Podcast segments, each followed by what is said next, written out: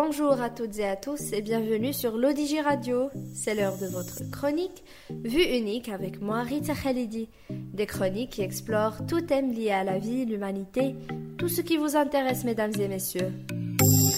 Euh, je suis nulle en maths. C'est la phrase qui me sauvait des cours de mathématiques au bac. Mais en vrai, c'était pas mon truc. Et je ne comprends pas pourquoi la plupart des gens considèrent que les scientifiques sont plus intelligents que les littéraires. Mais ce n'est pas vrai. Alors voyons donc la vérité. Qui dit euh, le mois de juin dit la saison des examens et surtout pour certains le moment du choix dur entre scientifique ou littéraire. Imaginons donc un dialogue entre ces deux personnes pour mieux comprendre les enjeux de ce choix impossible. D'un côté, nous avons le littéraire, plongé dans les mondes imaginaires, bercé par les mots et les émotions. Et de l'autre côté, nous avons le scientifique, avide de découvertes et de vérités, cherchant à percer les mystères du monde.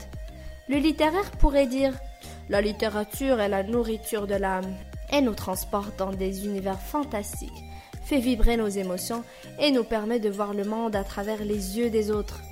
Mais le scientifique ne se laisse pas intimider et il répond La science est la clé du savoir et nous permet de comprendre les lois de l'univers, de résoudre des énigmes complexes de contribuer au progrès de l'humanité.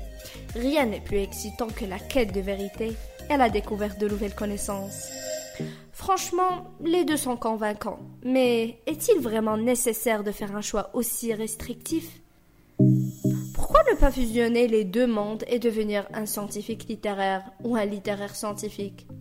Imaginez un scientifique qui exprime ses découvertes avec poésie ou un écrivain qui s'inspire des avancées scientifiques pour créer des mondes encore plus captivants.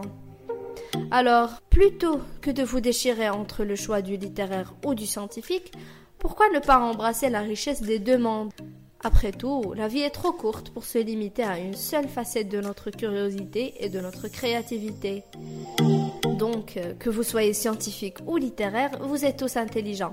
Faites ce que vous aimez, mais souvenez-vous, euh, vous pouvez être un littéraire et un scientifique à la fois.